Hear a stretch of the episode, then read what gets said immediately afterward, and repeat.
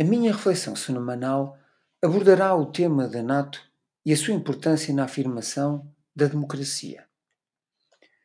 Desde a sua criação, a OTAN, ou como é mais conhecida, NATO, viu-se obrigada a responder a um conceito estratégico de contenção da União Soviética pelo Pacto de Varsóvia. Com a queda do Muro de Berlim, houve quem sugerisse que a OTAN já não era necessária e essa percepção ganhou forma na década de 90, quando a participação dos vários países membros foi sendo reduzida nas forças militares convencionais terrestres, marítimas e aéreas.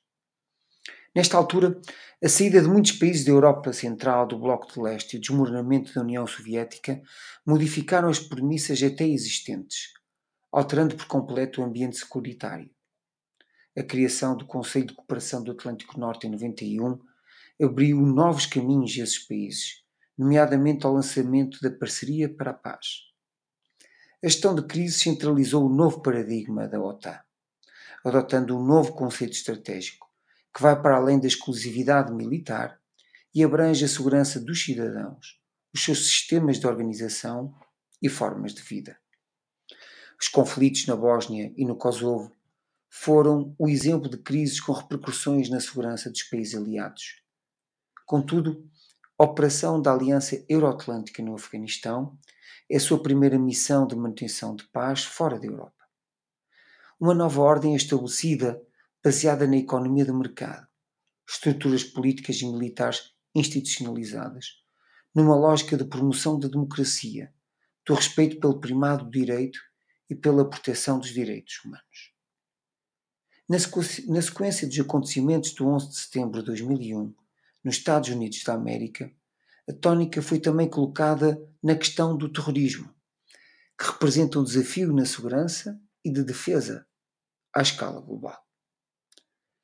Esta breve sinopse sobre a OTAN, que é de certo incompleta e sujeita a apreciações e interpretações históricas diversas, é acompanhada maioritariamente por uma ordem mundial unipolar, liderada pelos Estados Unidos da América. Ora, esta perspectiva liberal que promove a democracia na relação entre os Estados está, nos dias de hoje, cercada pela emancipação e uma perspectiva que relança o poder destes como fator primordial na ordem mundial.